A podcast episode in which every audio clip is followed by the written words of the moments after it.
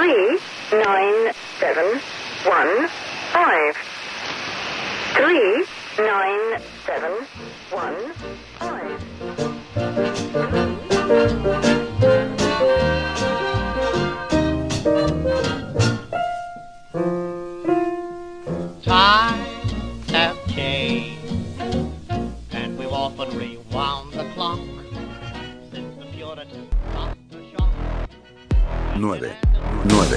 8, 2. Bien, bien. Bienvenidos a Epicinium. Transmitiendo. To, to, to, to. Bienvenidos a Epicinium. Comenzamos.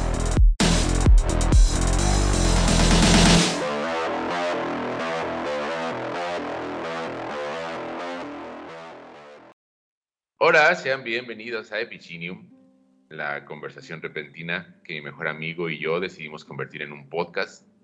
Estamos de nuevo transmitiendo hasta sus hogares desde el bonito año de 1923. Estamos en la Ciudad de México.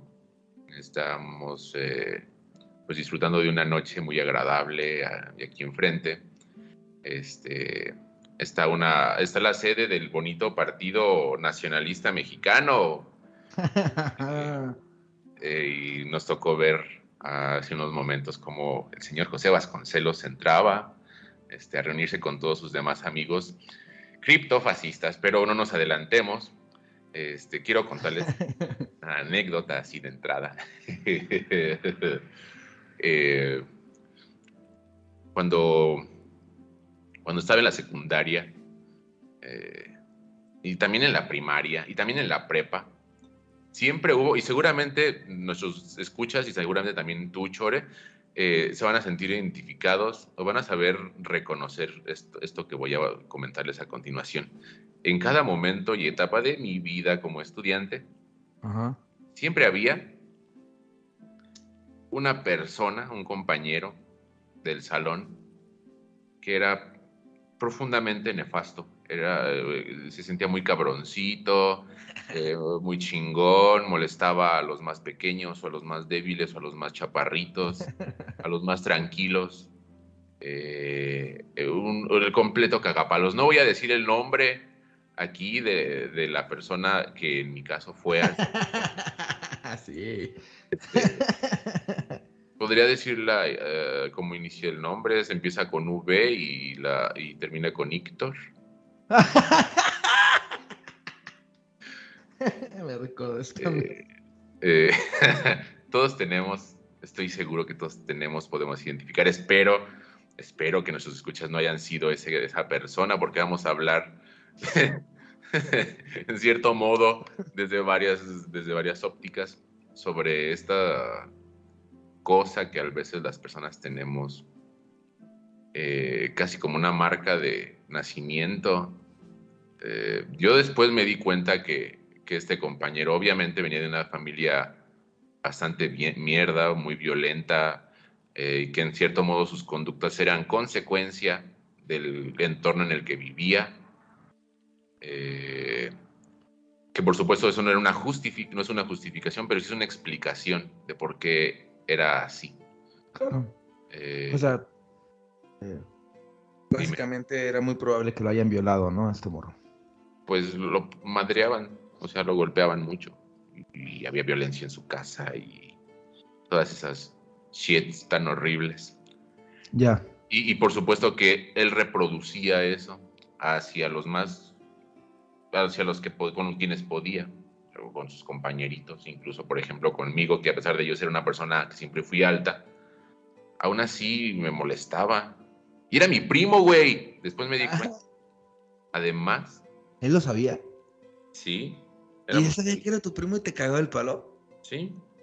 Este, y ha- hace unos, hace unos días pasé por, pasé por, tomé la máquina de- de- del tiempo y me fui al 2021 a visitar cómo era mi, mi, mi ciudad natal en ese tiempo. Y lo vi y que se me encontré a esta, a esta persona. Y las consecuencias, amigo, las consecuencias eh, terribles. Y recordé una idea que dice Cioran, de que las naciones tienen un punto de, de, de gloria y de esplendor cuando son más violentas, cuando son más hostiles, cuando tienen su pequeño papel protagónico en la historia y después viene una decadencia y un hundimiento en la mierda y en la nada. Y, pensé en eso cuando lo vi, porque dije, es que este güey era un cabroncito cuando éramos jóvenes y se sentía el más chingón y maltrataba a todos. que de hecho, en la mierda. Ya Que de hecho siempre, siempre es así en la, eh, incluso también en las, eh, en, películas o en, o en series animadas, ¿no? Que siempre está este, este vato que, que es el, el cabroncito, como dices, este, que le cae el pan a los demás y que generalmente termina así, ¿no? Eh, eh, pero es terrible porque está fuera de su control, en cierto modo es lo que estábamos conversando antes de comenzar a grabar, porque el tema que vamos a conversar el día de hoy es, es delicado, es, es eh, muy enreverado, muy complejo pero al mismo tiempo nos apasiona mucho y, pues fue una buena idea que, que sugirieras que ya mejor este, continuáramos grabándolo. No es un tema en específico porque vamos a abordar eh, temas como la maldad, eh, la violencia, eh, mm, pues no sé, la naturaleza a veces, humana. A veces hasta la bondad, o sea, por extraño que parezca. Sí, y mira, no sé si, si, si la bondad sea naturaleza humana, pero más adelante lo agarramos. ¿Me decías? Entonces, pues, pues son esos, son esos los temas. Es un, es un programa variopinto, es un problema, es un programa sui generis. Este, ya que estamos arrancando la tercera temporada de Pichinium. Este, no hubo una introducción en forma, pero sí hubo una introducción y estaba muy sabrosona. Amigo Chore, hola. hola, buenas tardes a, a todos. Este, nuestros escuchas, nuestras escuchas y muchas gracias por escucharnos para poder existir a través de ustedes. Y sí, em, haciendo, haciendo tal vez tratando de hacer un contraste de lo que corresponde a la naturaleza humana y, y a la naturaleza en general, eh, me, me, me, extraña que, que bueno, no me extraña, más bien me parece incluso explicable que, que, cuando hablamos de naturaleza en general, pues digo la palabra naturaleza y, y, y, en qué piensan ustedes. Por ejemplo, eh, nuestros amigos pensarán en arbolitos, montañas, mar, caballos, eh, animales, los, los que conocen los animales y los que conocen los caballos, y si no, este, em, piensan en, en, en, algún, en algún otro ser vivo. Pero cuando hablamos del humano, hablamos de una naturaleza humana, es decir, fuera de la naturaleza. Entonces, eh, por eso a veces no sabía, si más eh, hace un momento no sabía cómo, si meter la bondad dentro de ese saco humano, porque, eh, de naturaleza humana más bien, porque la bondad la podemos ver incluso en otras especies incluso este, la maldad. Creo que lo, que alcanza la naturaleza humana es, es, lo que potencia la posibilidad de, tu capacidad este, destructiva o, más bien de tu, de tu, capacidad, en este caso puede ser destructiva, puede ser bondadosa incluso. Eh, pienso que a lo mejor por eso se separa eh, la naturaleza de la naturaleza humana. Sí. No, yo, yo pienso que sí van en el saco. Eh, cualquier eh, atributo cualquier este, expresión humana, mm, tanto las más luminosas y admirables como las más detestables, son expresiones de lo que el ser humano es. Y, hemos, y hemos tenido esta conversación en repetidas ocasiones eh, contigo y, hasta me parece muy valioso que tengamos una óptica diferente, o sea, le entramos a la cuestión desde, desde dos puntos bien distintos, tú y yo, amigo. Yo, por ejemplo, descreo de que exista la naturaleza humana, pero es porque yo soy muy materialista histórico y entonces es como Me explico. Mm, las condiciones materiales determinan cómo es una persona. O sea, a, esta, a este chiquillo del que Eh. hablaba antes, a V, si, su- si sus condiciones materiales, su entorno no hubieran sido una mierda, él probablemente no hubiera sido así con otras personas. Mm, Pero dijiste Pero al una mismo palabra. tiempo- perdón, pero al mismo tiempo, al mismo tiempo entiendo el otro punto y es el que me vuela la cabeza cada que lo planteas, porque entonces yo puedo decir, bueno, es que las condiciones materiales de sus papás eran una mierda y por eso son así, y las de sus abuelos también, y las de sus tatarabuelos también, y si nos vamos tirando así hasta que eran chimpancés, aún así, allá en ese punto, encontramos algo que es genuinamente inexplicable. Y eso es donde, esa es el- la cuestión que siempre te, te planteo a ti, es que tu problema no tiene tanto que ver con lo histórico ni con lo social, sino que tiene que ver con lo antropológico. Tu pedo es un pedo con la especie humana, tanto en lo positivo, por ejemplo, dices en la bondad, también con lo negativo, con lo masculero, ¿sabes? Claro, tiene todo el sentido del mundo. A lo mejor para mí explicarlo a través de, no con esa palabra decir antropológico, porque no sabía si lo estaba explicando así, o no es mi intención hacerlo. Perdón, este, pero a, a lo mejor es el alcance que yo tengo. Em, mira, so- sobre todo también en, en- en la parte en la que, en la, en la que comentabas eh, de- de- de que no coincidíamos y que tu visión era un poquito más, más, más materialista, decías de tu primo que, que, que a lo mejor el, el entorno violento que tiene este, lo llevó a eso. Y, y créeme que yo como crecí en un entorno parecido, este, mm, no quiero, quiero pensar que no tan fuerte como ese, este, como el de tu primo, pero sí en un entorno, pues difícil, como a lo mejor el de muchas personas, y eso en un punto también me llevó a, a- a mí a ser violento, pero en un punto también me, me llegó a cansar de la violencia, ¿sabes? Y, y es hacer completamente lo contrario, porque también están los contrastes en los que han, han habido casos de personas que siempre han- lo han tenido todo, siempre han sido, entre comillas, felices, siempre han gozado de, una, de, de- de un, de un entorno materialista saludable y sin embargo terminan por, por convertirse en, en, eh, más dicho, co- co- co- terminan por hacer, eh, eh, bueno, bueno, sí, convertirse en la, en la antítesis de, de- de- un entorno que los rodea. Y, y esto es algo que, te repito, pienso yo, sucede en casi todas las, la- las más eh, únicamente en la especie humana, porque en casi todas las, la- las otras especies, no sé, quiero pensar yo con, con este, cuando, cu- cuando cultivo plantas, eh, a lo mejor sé que no todas este, van, a, van a crecer igual, pero van a crecer saludables si las pongo en un mismo, en, en ese entorno, esa especie de planta. ¿Me explico? O sea, si les doy la misma cantidad de sol, la misma cantidad de agua y la misma cantidad de, fertilizante, lo correcto es que crezcan normal. Sin embargo, eh, eh, y, lo van a hacer, sin embargo, en, el, en el hombre, eh, poniendo otra vez a tres hombres que los, que, que los haces crecer en el mismo entorno con las mismas especificaciones, no es, no es exactamente el mismo resultado. ¿Me explico?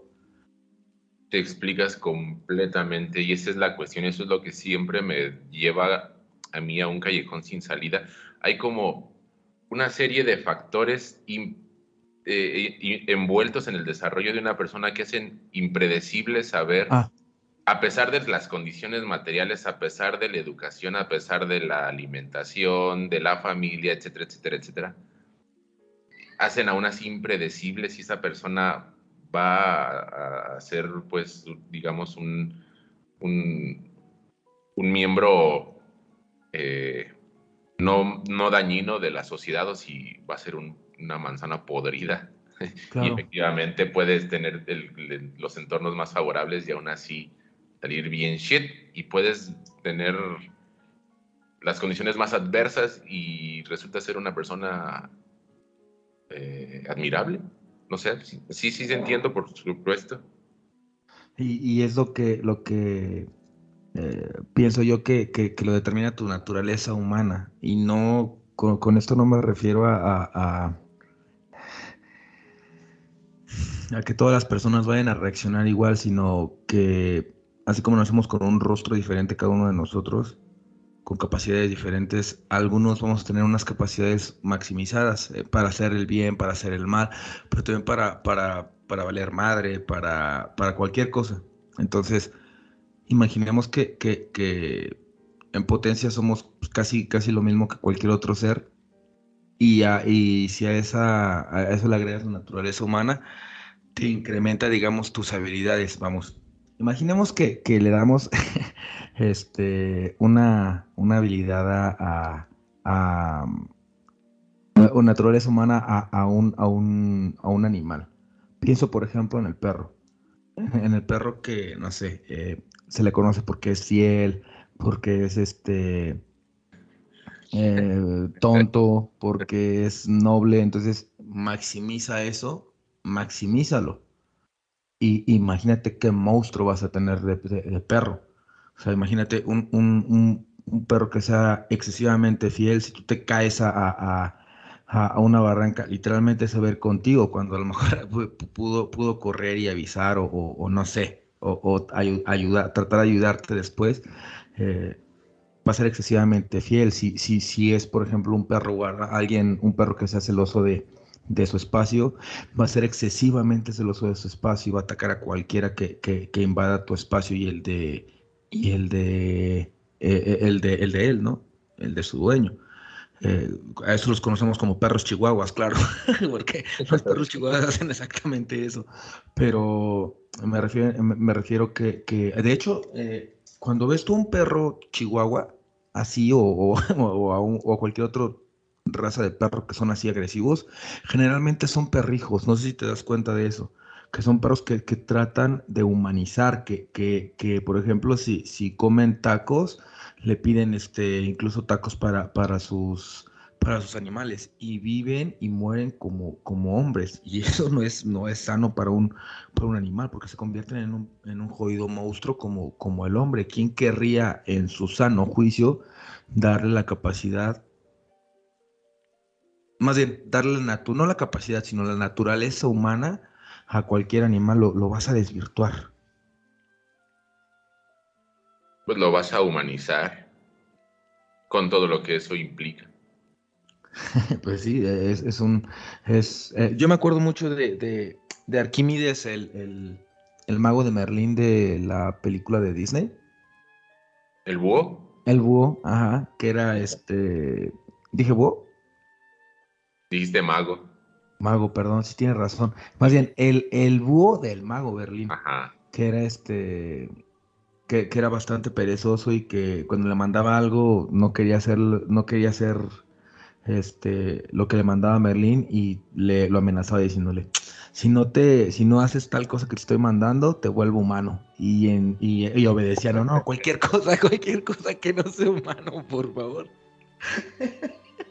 Creo que uh, es, eso fue la, esa película y sobre todo esa parte fue lo que de alguna manera eh, me, me, hizo ver que sí, e, efectivamente, si le das a, a, un, a un este animal cualquier virtud de, de o más bien la, lo provees de, de, de naturaleza humana, eh, lo vas a arruinar. Porque, porque, y, y porque además es, es, impredecible en lo que se va a convertir, o sea, es lo mismo que planteamos hace rato. Por eso me interesaba mucho venir a, a este año. A eso te iba a preguntar, eso te iba a preguntar, que ¿por qué en específico venimos aquí?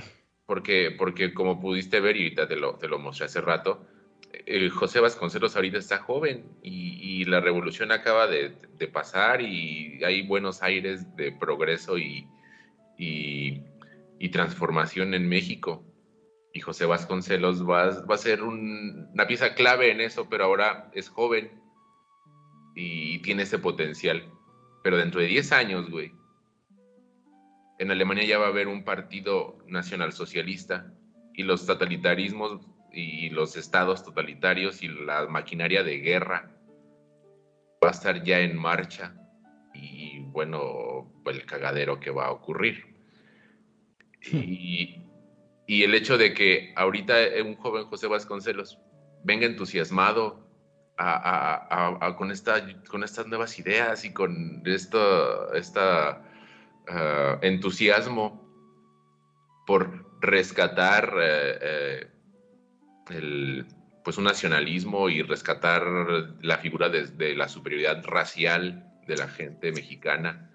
Eh, suena muy bonito en los 20, pero en los años 50, después de lo que van a hacer los seres humanos, a partir de, una idea como la superioridad racial, pues de nuevo, no va a ser un buen, un buen fin. Y a eso me refiero con la impredictibilidad, porque ¿cómo va a predecir la gente que los va a llevar por un camino tan asquerosamente violento y, terrible, ¿no? No se puede saber y aún así los mueve algo, o sea, porque ahí, va, tuviste a todos los morrillos ahí metiéndose a la junta del Partido Nacional y, y sí, a huevo, y no se, dan, no se dan cuenta que están siendo criptofascistas y que, y que las decisiones que están tomando ahorita como adolescentes van a repercutir aún en el 2020, güey. Cuando comenzaron otra vez a surgir los, los nacionalismos eh, radicales y otra vez este aire de, superioridades raciales y de revanchas entre pueblos y de mi, pueblo y mi raza le debe, no le debe nada a la tuya y, ahora me pagas y ahora yo te cobro, ¿y sabes? Todo esto. Porque unos morritos en los 20 dijeron, ah, pues a lo mejor está chido que rescatemos la figura del indígena. ¿sabes? Es impredecible. Y es que si tú dijeras, si, si por ejemplo este argumento que estás diciendo, eh, si dijeras, oye, oye, creo que deberías, eh, deberíamos detenernos a pensar un poquito más, este, si el nacionalismo indígena es tan bueno, eh, si tú dices esto en 2020 también, el supremacismo. Te, matan, claro, es que es un... No el nacionalismo, sino el supremacismo. Dime. Por eso, eh, si dijeras exactamente lo mismo, si quisieras destacar otra vez el, supremacismo, si, quisieras rescatar el supremacismo este, indígena, más bien si, si, dijeras que es un poco peligroso rescatar el, el este, vamos, el, la superioridad indígena, te tacharían de de, ser un, O sea, te funarían básicamente, te, dirían que eres un racista, te, te, dirán porque le estás quitando, no le quieres dar este el reconocimiento a, al pueblo indígena que tanto ha sufrido, que es de donde tú vienes, que es lo que tú eres, que no se te olvide, que, que güey. Y, es, que es lo que, y es, y es que es lo que siempre termina por, por hacerte mm, que a, ti, te desesperes tanto porque te pueden decir, pues claro, güey, estás hablando desde tu privilegio de blanco y tú les dices, güey, es que estoy hablando desde mi condición de humano, no de blanco. Por eso yo decía, güey, no te estoy hablando desde mi blanquitud o desde mi europeidad, estoy hablando desde mi condición de humano y desde mi condición de humano es una pendejada que exaltes tanto a una raza como a la otra, son la misma estupidez. Claro. Y, igual este eh, hablábamos de esto también porque eh, justo en estos años, a partir de, la segunda década de los, de los 2000 y finales de la, de la primera, se da mucho esta parte de, de reivindicar las figuras, este, las figuras humanas, las figuras humanas, perdón, las figuras históricas. Este, eh, hubo un movimiento para que una parte de Estados Unidos que se llamaba, eh, creo que es Colombia, ¿no? Por, no, sí, Colombia, ¿no? Llamada así por Colón. Ajá. Se buscaba que se, que se renombrara. Este, porque pues Colón es un, eh, es un este esclavista y, y, es una mala persona y trajo mucho sufrimiento. Y, exactamente lo mismo. Y eh, empezaron a, tirar todo, esta, todas estas figuras. Y era eh, muy extraño porque buscaban tirar eh, estatuas, sí, pero también al mismo tiempo fijar posturas políticas. Entonces, digamos que las personas de, de, las, las, más conservadoras, este, le tiran, por ejemplo, a, figuras como, eh, pienso de, inmediato en, la, en, la, en, las estatuas de Ernesto Guevara de la Serna y de, y de Fidel Castro, que también este, dijeron, bueno, pues empezaron, se quitaron la decisión a quitarle Colón, pues entonces también quiten esto porque estos, estos tipos también fueron, fueron, fueron unos vecinos y por la otra parte la izquierda diciendo, bueno, es que están defendiendo a sus, a sus figuras, entonces este, quiten a Colón y pongan ahí una estatua de un indígena porque lo indígena está bien, lo indígena es mejor, porque es, porque es lo que somos, incluso lo, lo, lo dicen así, somos indígenas. Y me van a linchar también a lo mejor muchas personas por lo que voy a decir, pero no somos indígenas, o sea, eh, no, no, no, tengo idea de cuándo fue la última vez que, que murió un, un, indígena eh, llamado 100% indígena. Somos un pueblo mestizo y somos mexicanos. Hay pueblos este, originarios que tienen sus tradiciones completamente respetables y que tienen una cultura y una cosmo, cosmogonía y cosmología completamente diferente a de nosotros y, es respetable y es valiosa también, pero no es, eh, no es superior a, a, la, de los demás. ¿Me explico? No es mejor. Sí, pero es que todavía, y, esto lo estaba pensando siguiendo tu idea de tirarle hacia atrás, hacia atrás en, en el pasado, también la idea del mestizaje y también la idea de lo indígena también son mitos. Lo racial es un mito. Sí, sí, pero por de entrada, ¿no? Porque, porque estoy seguro que, bueno, no puedo asegurarlo, pero probablemente había complicaciones, digamos, sociológicas en que un tlaxcalteca eh, tuviera un hijo con una tenocha. Sí, pues, como, ¿cómo tú, Tlaxcalteca, vas a mezclarte con los tenochas? Claro. Entonces, el que, lo que salía de, ese encuentro entre, entre dos grupos sociales, pues era mestizaje. No, solamente es el fenómeno humano en el de la unión. Revueltos con todo desde hace milenios, güey. Y por lo tanto, la idea de raza, la idea de mestizaje, la idea de pueblos es una construcción histórica, social, que si le jalas por ahí no se sostiene. Y, no se sostiene, güey, es absurdo. Y, regresando a esto, amigo, al tema racial eh, y a la naturaleza humana, si te pones a pensar, porque pienso en el, en el,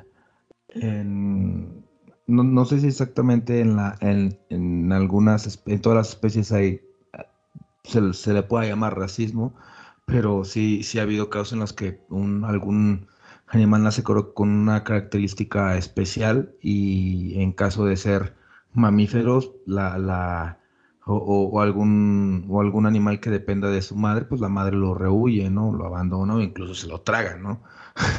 este, yo no, espero, pero por ejemplo, eh, es, sé que hay casos, por ejemplo, en las que los leones, las leonas, perdón, prefieren a los, a, los leones con, con, con melena negra entre más negra la melena, mejor.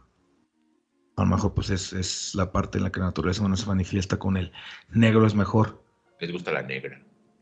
Es a lo que voy precisamente. Ahora ponlo ese, exactamente en ese mismo pensamiento en naturaleza humana y, es claro, entre más negro, más verga tienen.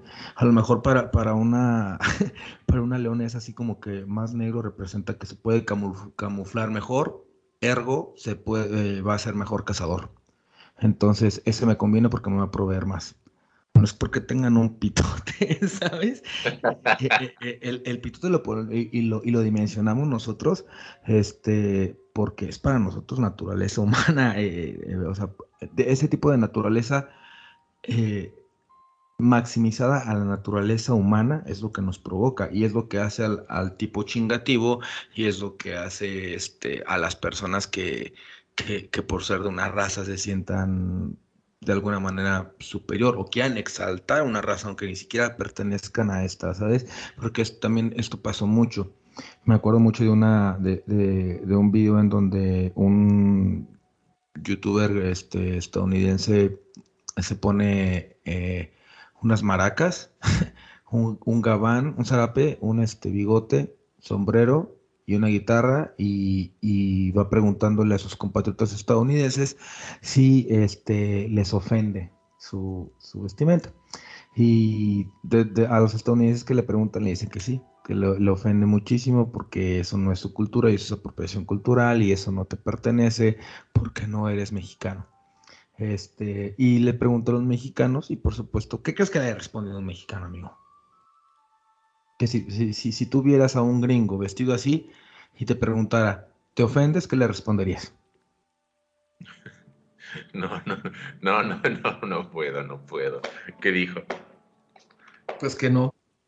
El mexicano dijo que por supuesto que no, dice, eh, eh, dices más, a, aquí en el barrio mexicano, aquí a la vuelta, los venden. O sea, son los mexicanos los que les vendemos esto a los, a los gringos.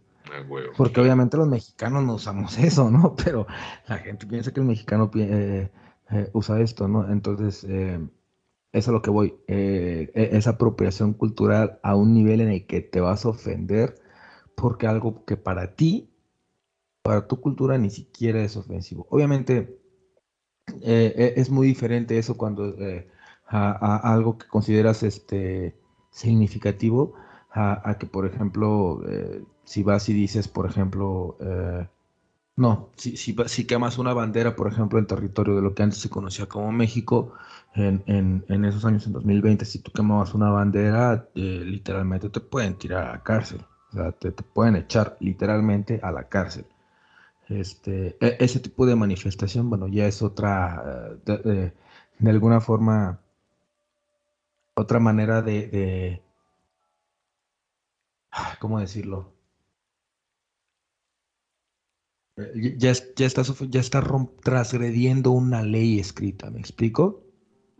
Ya estás, este, eh, ofendiendo a un colectivo más, porque bueno, si hablan tratando de, de, de, hacer un contraste o poniendo un mejor ejemplo, este pod podría decir que, que, a lo mejor no se van a ofender por, por, por cómo, cómo visten, pero si por ejemplo dices, no sé, eh, la Virgen de Guadalupe es una grosería, y enseguida, o sea, ni siquiera me atrevo a decirlo. Y fíjate cómo soy. Bueno, si dices, la Virgen de Guadalupe es mensa, no sé. Este, a lo mejor un grueso de, la, de, de, de, los mexicanos van a decir, oye, no te pases con la Virgen de Guadalupe, ¿no? Y, y, así, y, así, por ejemplo, ya, ya si lo maximizo un... Eh, el, los católicos son esto o los, o los mexicanos son esto ya en, en un sentido eh, vamos, ya más ofensivo, pues igual así te puedes este, ganar. Pero ya estoy divagando muchísimo, perdón, amigo. No, no, no, no estás divagando. Da, das, das dos, dijiste dos, bueno, dijiste muchas ideas, pero hay dos palabras que me parecieron como bien importantes y que, y que además me permiten regresarme a un punto que habías comentado antes y que también me parece muy relevante a todo esto. Hablaste de, de cultura pero también hablaste de lo que es significativo para las personas. Y es que hace rato que me estabas comentando sobre las estatuas. Sí. Y sobre lo que eso significa es, y yo te iba a decir, poner una estatua es poner una estatua, mantener una estatua en pie y tirar una estatua, las tres son posiciones políticas y las tres manifiestan un punto diferente de la sociedad para quien coloca una estatua es significativo lo que está colocando. Para quien lo mantiene en donde está la estatua también es significativo porque significa que el estado de las cosas está bien por allí. Y también para quien la derriba es significativo. O sea, cualquiera de las tres cosas que hagas estás tomando una postura política en relación con eso, sí que en, en relación con eso que es significativo para, para las personas. Por eso, tú dices ahorita, y me dio mucha risa, perdón amigo, que dije, la Virgencita de Guadalupe es una tontuela. Una, una tontuela.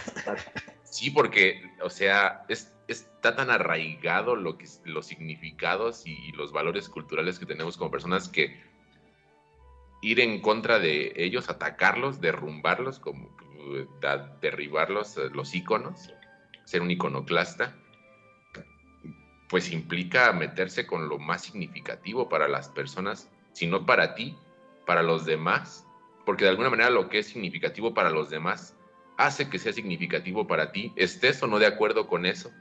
Por eso, Claro.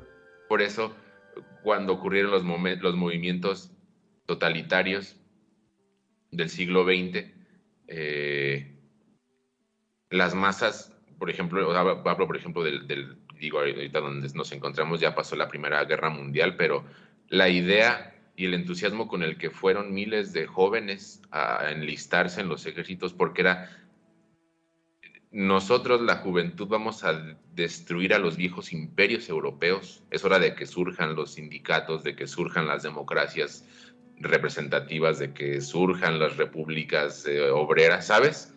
Estaban derribando íconos. ¿Cuáles? A los reyes, a los emperadores, a los kaisers.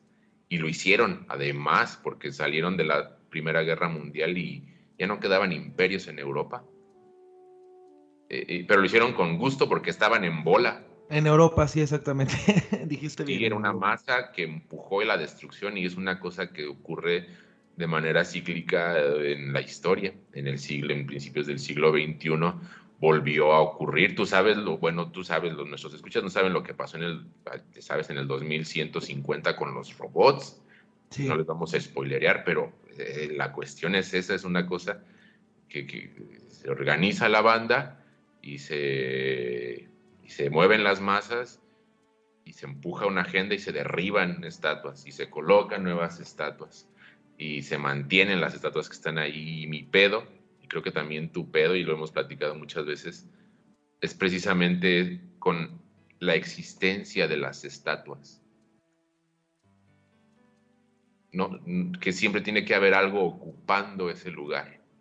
No pueden simplemente vivir sin poner una chingada estatua o sin tirar una estatua o sin mantener una estatua.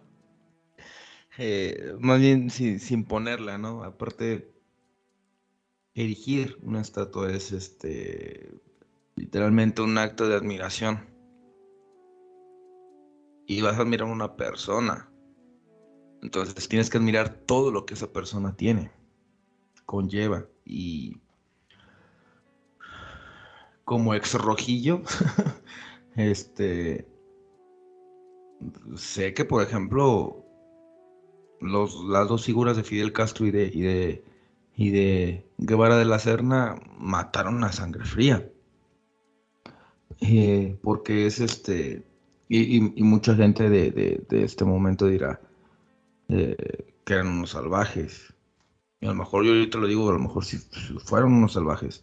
Pero si yo hubiera estado en Cuba, ahí cuando eh, Estados Unidos orquestó la, la, la, la invasión a, a la Bahía de Cochinos, yo hubiera agarrado un- un- una piedra y se lo hubiera tirado un gringo. Aunque me hubieran dicho salvaje, o si hubiera tenido una pistola, igual también le, le- le tiro. Eh, y, es, y, y es que, te repito, cuando hablamos de, de estatuas, tanto de erigirlas como de, de- de verlas o, o de dar este un, una opinión pues, de, de que si deberían o no tirarlas, tenemos primero que ponernos en, en- el contexto histórico de, de- los actos que estas personas hicieron cuando eh, pa- para que les levantaban una estatua primero y segundo, en qué momento les levantaron una estatua y tercero y, ya de último es pensar que si, si, si realmente algo como tirar un, un- una estatua o quitarla deliberadamente porque es ofensiva eh, es un- un acto de reivindicación.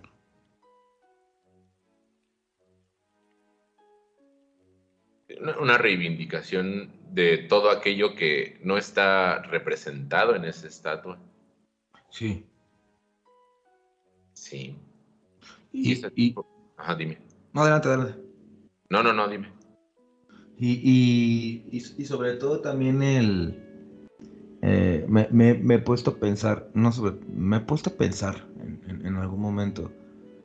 eh, aquí hubo un- una una estatua dedicada a un periodista. Ya lo ni siquiera recuerdo qué periodista es. Este. Y aquí, de un día para otro desapareció. Y la gente empezó a preguntar por la estatua eh, dos, tres años después de que la habían cambiado, ya que ni siquiera estaba. Este.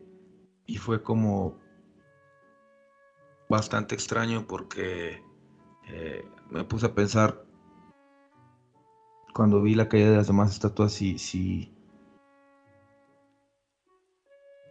si no la mejor manera de quitar las estatuas es... No, es que me voy a... Mira, ya, ya, ya me pondría de, de, de, de, una... Ya me haría, ya haría un criterio, pero creo que no estoy de acuerdo, no, no, no tengo la... No estoy en posición de ponerme en, en un bando, pero pienso que la forma más sencilla de tumbar una estatua es olvidándola. Se van a caer de todos modos, eventualmente. Eh, a lo mejor cuando... Ajá, exactamente, exactamente. E, es, eso. No, es, no, es, no, es, como están condenadas este, a, que en el momento en el que la existencia humana se acabe, o el último humano que lo reconozca. Además, ni siquiera, ni siquiera es de lo que nos acabemos. Eh, sabemos de, de, estatuas que se han encontrado más de, forma masiva de personas que ni siquiera eh, reconocemos quiénes son. Eh, en el futuro va a ser así. No se, se van a olvidar las personas, incluso para las que se erigieron estatuas. Y sin embargo van a perder toda, toda este funcionalidad. Eso es bastante de naturaleza humana, porque em, a lo mejor contrastándolo un poco con, la naturaleza normal, eh, ni siquiera estaría cerca de, de, pensar en, en, algún animal que,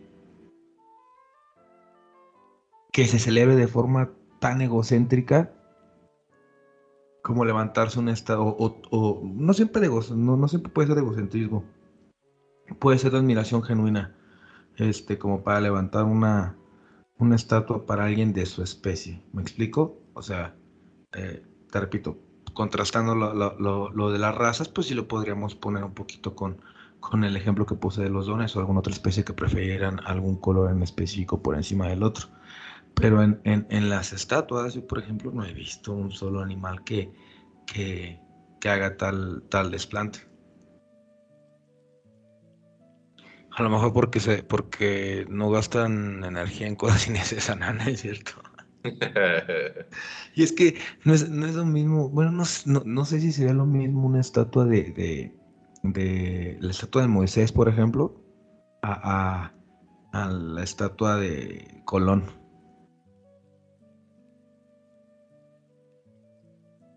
Pues es que están condicionadas por su, por su momento. Mira, estaba pensando en, en, mi primo, en este mocoso miserable de, que nos molestaba en la, cuando éramos jóvenes. Eh, no, no tanto en la parte violenta, sino en la parte de que de, la palabra que, usé de cabroncito, ¿sabes? Como, mírenme, soy bien ching, soy, soy el cabrón aquí. Que tiene mucho de esto que estás diciendo tú ahorita de una autoadmiración, la necesidad, por un lado, de ser reconocido por los demás como el, cabrón y al mismo tiempo la necesidad de, que, de que los demás reconozcan que efectivamente lo es, que, que eso aplicaría lo mismo para, para la estatua de cualquier, de, de, cualquier ser humano que se haya puesto a hacer una estatua, y hablo desde un cavernícola que pudo agarrar una tabla y dijo, ah, este es mi pito, ja, ja, ja, ja, y hizo un pito. Y, ya así salió hasta, no sé, hasta hace rato hablabas de la estatua de Che, o la estatua de, de César Augusto, o, o yo qué sé, como siempre la necesidad de hacer para, para, para perdurar. y para ser reconocido. Que por supuesto, si yo, yo tampoco puedo pensar en un ejemplo de un animal que haga algo así, solo los seres humanos. Si, si los animales lo hicieran, se- sería por algo estrictamente funcional. Pero es que los seres humanos somos animales en ese sentido también, entonces hay algo funcional en el que, haga- en el que hagan eso. Bueno, igual eh, pienso en la, en la estatua de, de los de los liquidadores de Chernóbil. Que está bien cabrón esa estatua. Este eh, pienso que la levantaron como para que no olvidaron, ¿no? Para que se quedara como recuerdo de lo que no tenía que suceder. Pero la pusieron en Pripyat, no mames, ¿no? O sea, ¿quién chingados va a visitarla ahí, este, eh, con tanta pinche radiación? Todavía eh, es inevitable ese, ese, ese lugar iba a ser inhabitable durante muchos años, este, digo, como recordatorio, como honra, como honor a la persona, y a lo mejor, pues es funcional en ese sentido, ¿no? A lo mejor simbólicamente. Y, y es, sí, y, incluso los monumentos de, de- de los, eh, por ejemplo, de, de- la zona cero del 11 de septiembre de, de 2001, ¿fue 2001? Sí, eh, 12 de septiembre de, de 11 de septiembre, perdón, de 2001, este,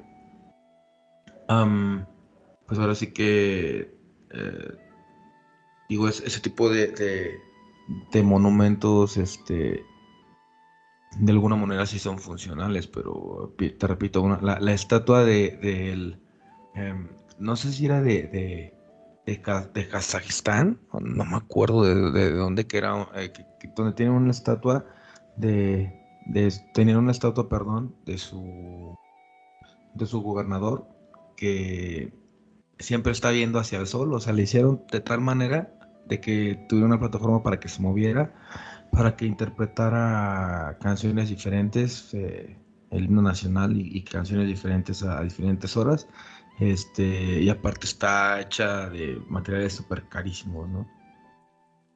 Eso también es una, eh, es una estatua, pero es, ah, es un, pues, es como hacerte la chaqueta más grande del mundo, es como la masturbación más grande es, eh, es esa. Hay una, cha- una chaqueta, güey. Estaba pensando en la idea que la que planteamos de perdurar, porque, y, te lo decía ayer, eh, en el 45, dicen, sí, yay, le ganamos a los nazis y no se dieron cuenta que al mismo tiempo que estaban celebrando que el nacionalismo, el nacionalsocialismo había sido erradicado y extirpado de Alemania, los científicos nazis estaban siendo llevados a Estados Unidos para, para colaborar y que en un Y lugar- japoneses también. y- ajá, o que en un lugar como México estaba en marcha el, el proyecto vasconcelino de la raza dorada y con toda esa beta racista y, y- que 80 años después, 90 años después, todo eso iba a dar frutos y- y que toda la shit que nos metieron en la cabeza durante nuestra educación, por ejemplo, los programas educativos de Vasconcelos que de alguna manera tenían eso y le dieron eso a generaciones y generaciones. Y entonces surgen los movimientos de nuevo en principios del siglo XXI. Y entonces dicen, ay, ¿y estos de dónde salieron? ¿Por qué otra vez hay nazis? Y es como, oh, güey, obviamente matan eh, a, a una, una manifestación de estas ideas, pero la- l- perduran, ¿sabes? Como, como si no fueran estatuas físicas, sino como si fueran monumentos mm, que, que de alguna manera las sociedades insisten en hacer que sigan existiendo y que perduren. Intangibles y este y que perduran mientras haya aunque sea una sola persona como las estatuas que van a perdurar mientras haya aunque sea una sola persona que, que la recuerde. Claro. Y, y- y lo terrible de eso, y te decía ayer, y también lo inevitable de eso, que es como la parte que a mí me, me pone muy mal como la imposibilidad de que no ocurran ese tipo de, de fenómenos y de hechos, por- porque son las cosas que hacen los humanos. Ay, sí, naturaleza humana. eh, como dato vergonzoso, yo, yo también fui ese primo tuyo. No sé a qué tanto grado, pero sí, vergonzosamente, este... que mira, ahora que lo pienso, sí, sí, sí fue en el entorno, pero no fue mi entorno familiar porque cuando yo empecé a hacer bully, eh, bueno, empecé a, a hacer el cabroncito, a, a hacer el cagapalos. Este, empecé porque me lo empezaron haciendo a mí. Entonces, este, era comer o ser comido, ¿no? Naturaleza humana. Darwin. Naturaleza, Darwin. ajá. Social, Darwin, Sí, exacto. Y solamente aplicada en la naturaleza humana, exactamente. tra- interpretando lo natural como algo inevitable y es como aquí te chingas, el grande se come al chiquito y te jodes, no puede ser de otra manera. So- so- Yo no estoy de acuerdo con esa idea, la critico bastante, pero, pero no importa que la critique porque de todas maneras las personas se dejan más hacia esas ideas. Sí, claro, los que terminan a final de cuentas, este, por más que quieras sentirte avanzado, no lo puedes evitar. Eh, era un poco como lo que te decía de, de, que me sentía asqueroso cuando, cuando veía este, a personas con, a, mujeres con leggings. Perdón, eso también es muy vergonzoso. De hecho, no sé si debería de siquiera estar hablando de esto, pero eh, hubo, un, momento que se pusieron de moda los leggings. Este, sobre todo con Animal Print. Digas, Stop it, stop it, careful. ¿Cómo, cómo? Ajá, dime, dime, dime. Entonces, recuerdo que yo te decía que no me gustaban los leggings y creo que estábamos con, no recuerdo si con Dayo con Gil. Y, y me dijiste así como de, pero, pero ¿por qué, güey? No me acuerdo quién, si fuiste tú o, algo, o alguno de los demás. ¿Por qué si se ve muy bien la mujer, no? No con esas palabras, obviamente. Éramos tres hombres solteros platicando en un café.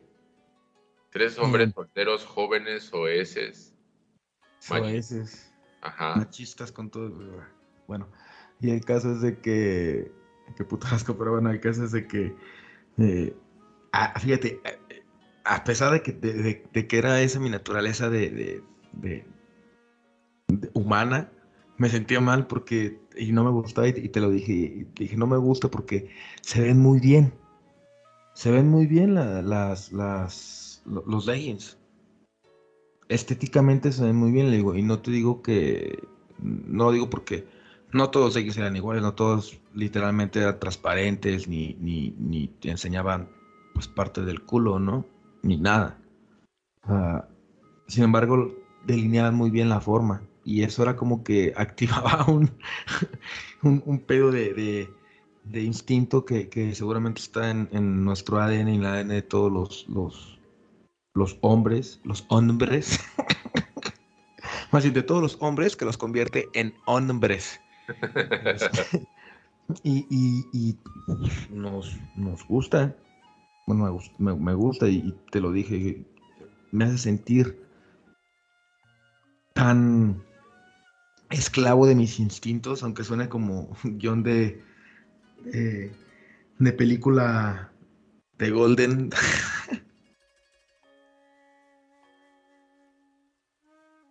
A pesar de que, de que me hacía este. Me activaba mis bajos instintos, no me gustaba, porque decía, no me puedo literalmente, o sea, eh, de eso a que, a que la, la mujer me hiciera caso o que ella venía directamente a decirme a mí, este, era diferente, ¿no? Que yo aceptara si no aceptaba o que ella aceptaba o no.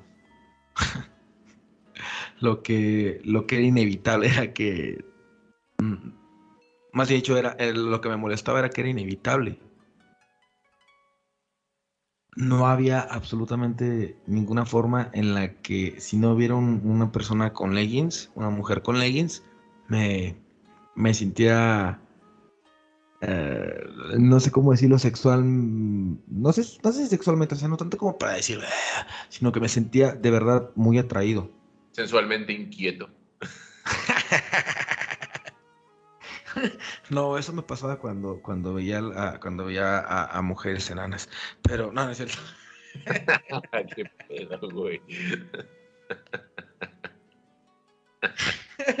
A ver, imagínate, a ver, aquí- estoy ahí va- confundido, güey. Güey, güey, ahí te va una pregunta de naturaleza humana cabrona, confusa. A ver, Y está muy cabrona, güey. a ver, suéltala, suéltala. No es, no es como pregunta, es más bien como una hipótesis. ok. Si yo estoy andando, tengo una relación con una pareja de mediana talla,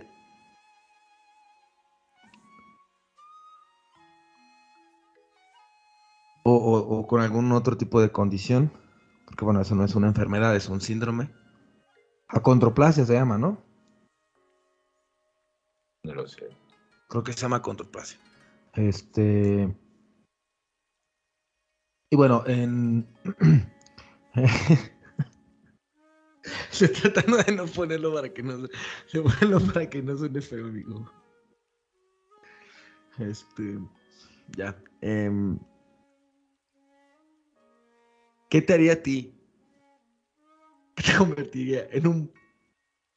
socialmente?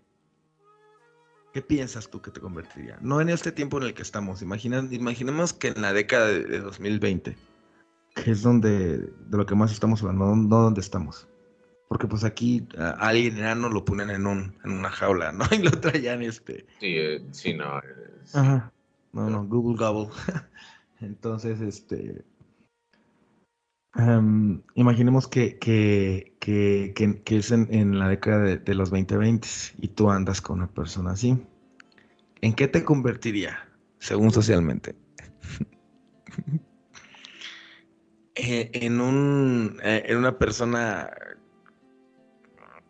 revolucionaria, o sea, que acepta a las personas no por no por cómo se ven, sino por cómo son, o en un pervertido, amigo. Depende de la mirada de las personas. No, Pero no, mirada- mirada- socialmente, ¿Mande? socialmente. Ah, es que, eso, es que a eso iba. De- depende de la mirada de la persona, pero esa persona siempre va a estar sesgada por los juicios y valores eh, de su tiempo. Güey, qué difícil debe ser para, para una persona. Mira, tú, y, y- y tú sabes, o sea, bueno, otro, otro dato eh, perturbador, pero tú sabes que yo tuve una relación con una fembot. Sí, eh, sí, no me lo recuerdes. Estuvo Eh, muy- y, y por supuesto en el tiempo en el que, eh, porque era, pues, eran nuestros años, o sea, antes de que, antes de que fabricáramos la máquina y anduviéramos dando tumbos por allí, este, y era más o menos aceptable que yo anduviera con una fembot, pero aún así había de repente comentarios que me hacían de, güey, pero es que es una versión de hace ocho años, o sea, ¿por qué no la actualizas? ¿Por qué, por qué sigues con él? Y entonces, dependiendo de la mirada de quién, eh, eh, era inevitable que yo fuera o una cosa o otra cosa. Y por supuesto que si digo esto en el, si nos van a escuchar en el 2021, van a decir, güey, andaba con un robot, qué progresista, no, qué avanzado, qué moderno. Este. Pero, pero también eso creo que está fuera de nuestro control. Respondiendo directamente a tu pregunta, yo pienso que sería más bien en el 2020-2021, si anduviera con, con una persona de mediana estatura, eh, creo que más bien sería juzgado como de qué progresista, qué avanzado, qué tolerante, qué cool, porque la ideología tiraba para, para la apertura de esos espacios a, lo diferente y a lo que había sido por décadas echado a un lado como lo raro. Habría que invitar, que, que, que, que preguntarle a alguien de, de mediana estatura si, si les, no, no, no. Si les molesta que, que, este. eh, si les molesta que. que este.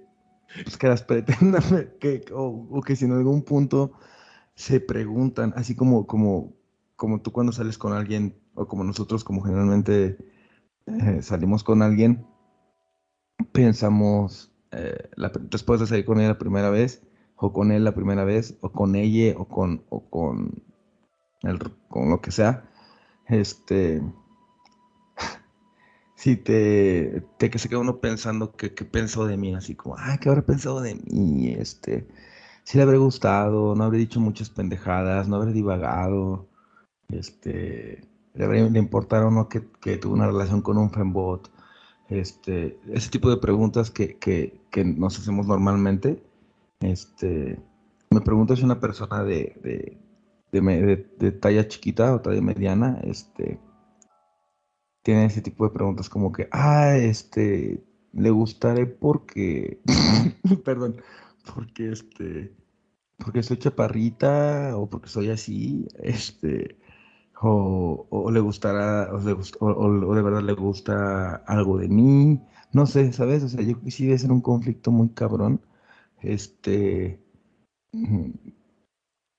¿cómo te diré? No, no tratarlo, bueno, eh, eh, que sepas que va, que va a haber personas bien pinches prejuiciosas como yo, o que, o que hagan ese tipo de preguntas, a lo mejor sin, sin este, bien pendejas y sin, y sin afán de ofender, pero que igual a lo mejor les pueden ser o cansadas o difíciles, este, y, y, y regresando a la naturaleza humana, eso es lo que los, los, los humanos hacemos. Vemos algo distinto y lo tratamos completamente distinto. Es de, una naturaleza completamente humana. Estoy seguro que, por ejemplo, bueno, eh, eso se ha visto también, incluso que en, en algunas especies cuando hay em, animales más chicos que otros, generalmente lo que terminan haciendo es muriendo. O, los adaptan, pero los tratan igual que los demás. O se adaptan y, viven. Pero, por ejemplo, en la especie humana, si algo sale chiquito, eh, por ejemplo, los perros, y lo, y, quieren preservar de ese tamaño, lo reproducen. ¿Me explico? Porque es como, como de que así lo quiero.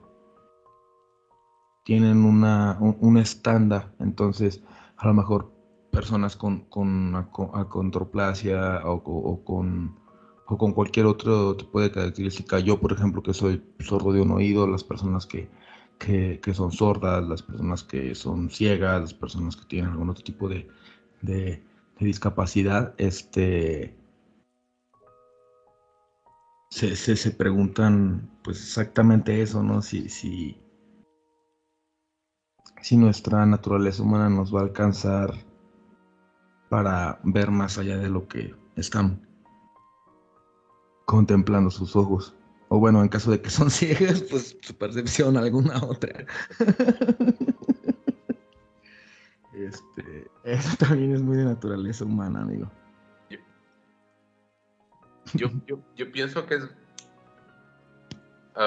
como un poco retomando la pregunta que me hacías antes. Yo pienso, esto es una opinión eh, muy personal, pero es una opinión personal que he desarrollado a través, a partir también de lo que hemos conversado. Eh, yo creo que es más sencillo, es mucho más sencillo. Digo, por ejemplo, tú tienes barbas, güey, ¿no? Sí. ¿Y alguna vez te has preguntado cuando estás saliendo con una persona, ay, le gustaré por mis barbas, le gustaré por mi nariz, por mi cabello? No creo que por la nariz. bueno, pero es posible, güey, pues no lo sabes, tú no lo sabes. ¿Pero lo has hecho? Pregun- ¿Sí le he preguntado No, no, directamente? preguntarte a ti mismo. ¿por Sí, claro. Y, y preguntado también, o sea, tan, te- sobre todo cuando estoy interesado en una persona, este, tanto es mi miedo que directamente le pregunto, ¿no? O sea, de, de- mm, me va mejor con barba o, que, o eh, más bien dicho, ¿te gusta mi barba? O si no te gusta, pues me la quito, así. Pinche fácil, güey. Soy A- pinche a lo- fácil. A lo, a lo- a lo que voy es. eh, mm, creo que las. Pienso que las personas. eh, estamos como mm, inevitablemente sometidas a la mirada de los demás. Y, eso hace que. que que, establez- que establezcamos valores eh, acerca, o sea, establecemos valores, que es una cosa que, por ejemplo, a mí me tocó vivir cuando yo, cuando yo estuve de pareja de esta Fembot. El tema ya no era, ay, anda con una persona muy bajita, anda con una persona muy obesa, anda con una persona muy nefasta, muy egoísta. No, no, no. Y la cuestión era, anda con un robot.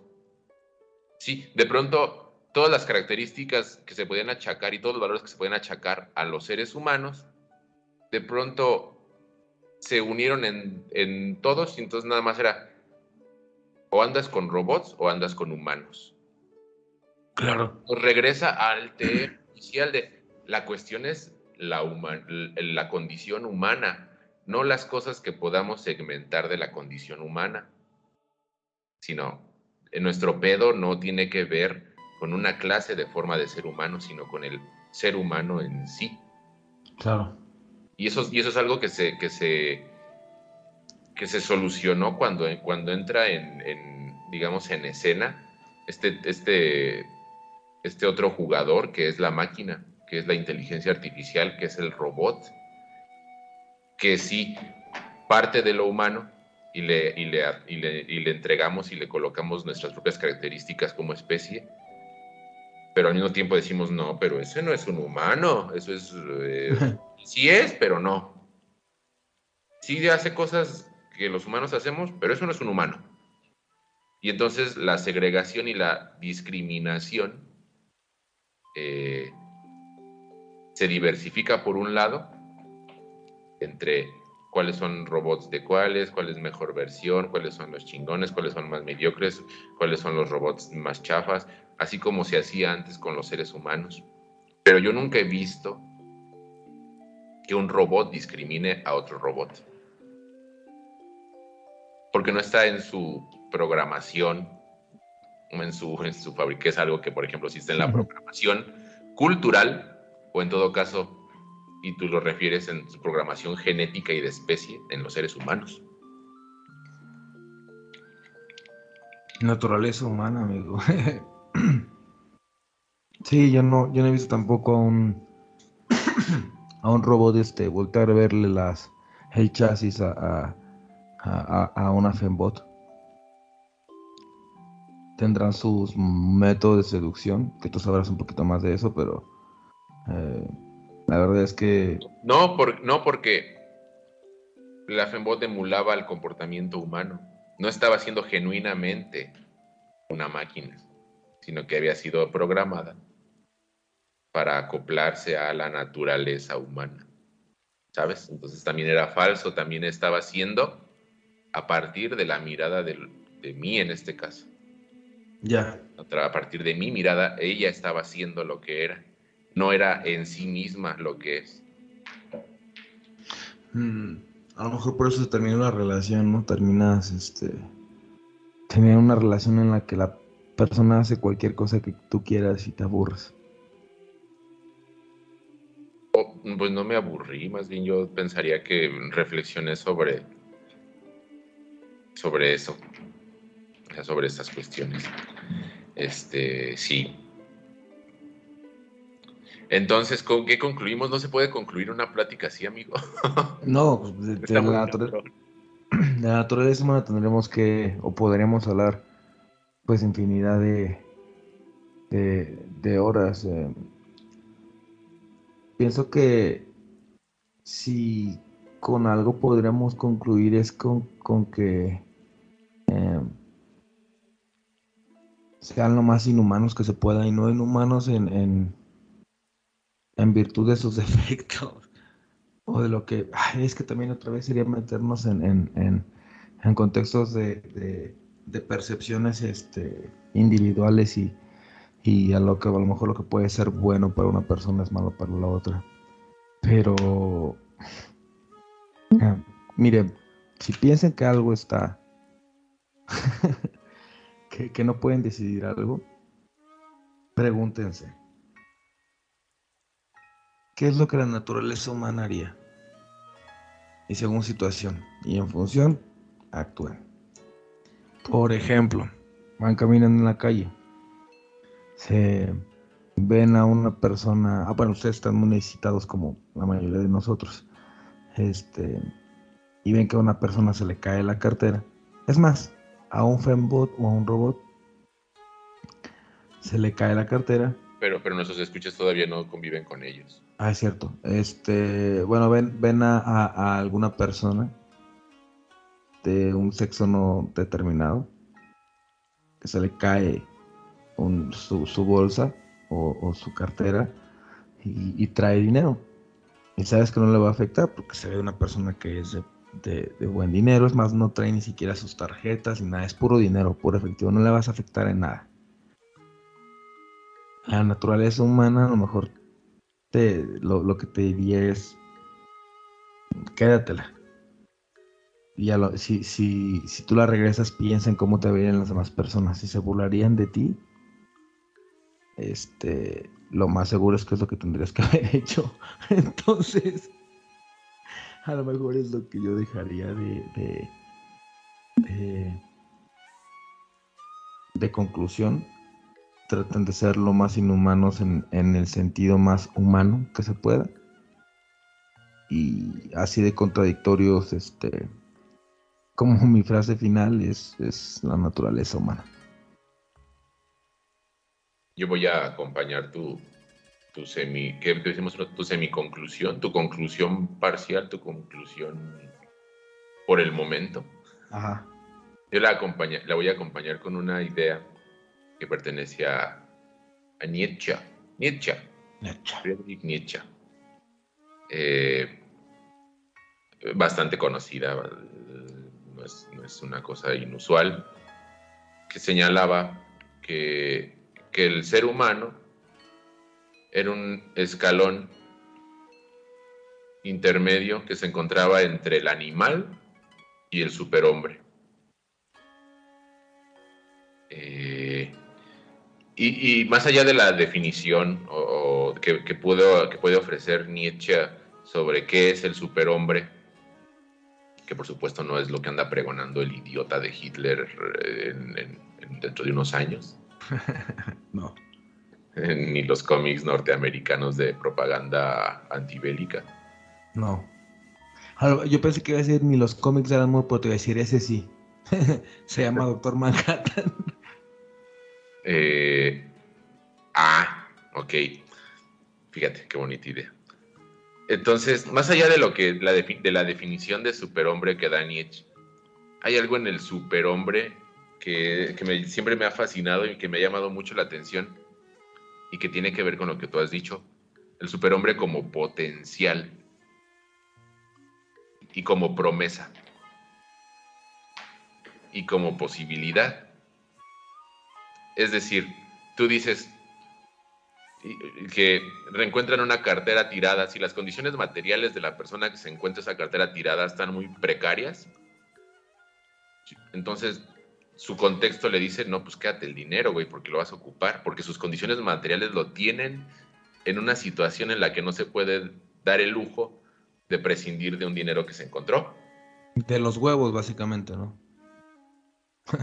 o sea que los tienes de los huevos, pues. Sí. Pero incluso bajo esas condiciones materiales de humano que responden a una condición animal de tengo que comer tengo que, ¿sí? Sí. El superhombre se presenta como, un, como, como una cosa potencial, como una promesa, de decir, a pesar de mis condiciones materiales, voy a hacer lo que no se esperaría que haga un ser humano. ¿Sabes? Que es, lo, es justamente lo que tú dices. Exacto.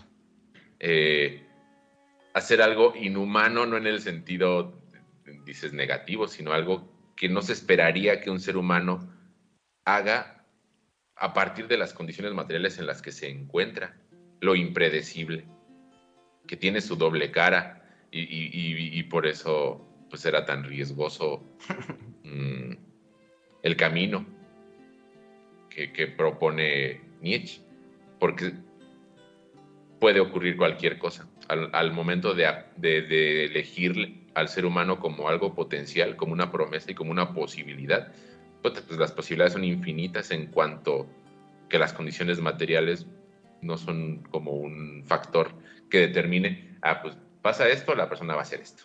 Y ya, porque es su naturaleza. Pues no, probablemente pueda correr el riesgo de hacer lo inesperado, lo impredecible. Eh,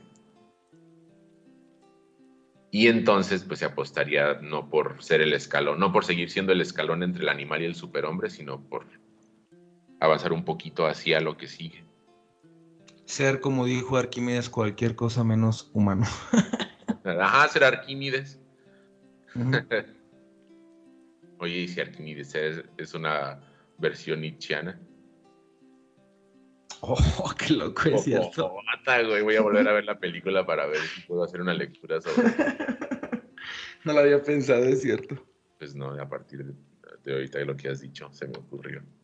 Este, pues bien, amigo, terminamos sin conclusiones, pero de una manera muy entusiasta. Muchísimas gracias. No, gracias a ustedes y gracias a, Últimas palabras. Ah, gracias a ti, gracias a, a todos los que los, lo que los que nos escuchan este todavía. Eh, pues síganos escuchando en, en- Spotify y en Anchor. Y este esperemos que en algún momento nos puedan. A ver, pues, muy, muy pronto nos van a, acompañar algunos amigos que ya se están, han estado poniendo en contacto con, con nosotros y que me dijeron que pues querían participar para platicar con nosotros un rato. Entonces, eh, ojalá también ustedes tengan la oportunidad de hacerlo y- y, pues agradecerles otra vez y, bueno, seguir siendo lo, lo- menos humanos que se pueda. Gracias, amigo. Gracias a ti. Y pues eso es todo por esta ocasión. Eh, os agradecemos mucho que hayan pasado esta conversación con nosotros. Eh, espérenos próximamente. Ya saben que aquí ah, estos camiones viejos de los años 20 hacen más de lo que avanzan. ya sé. Qué horror. Ya vámonos por alguna cantina por ahí, amigo. Este, Porquería, pulcata. Sí, una pulquito, un pulquito. Eh, nos despedimos, ya saben que aquí mi amigo Chori y yo seguimos hablando y hablando para mantenernos vivos. Adiós. Bye.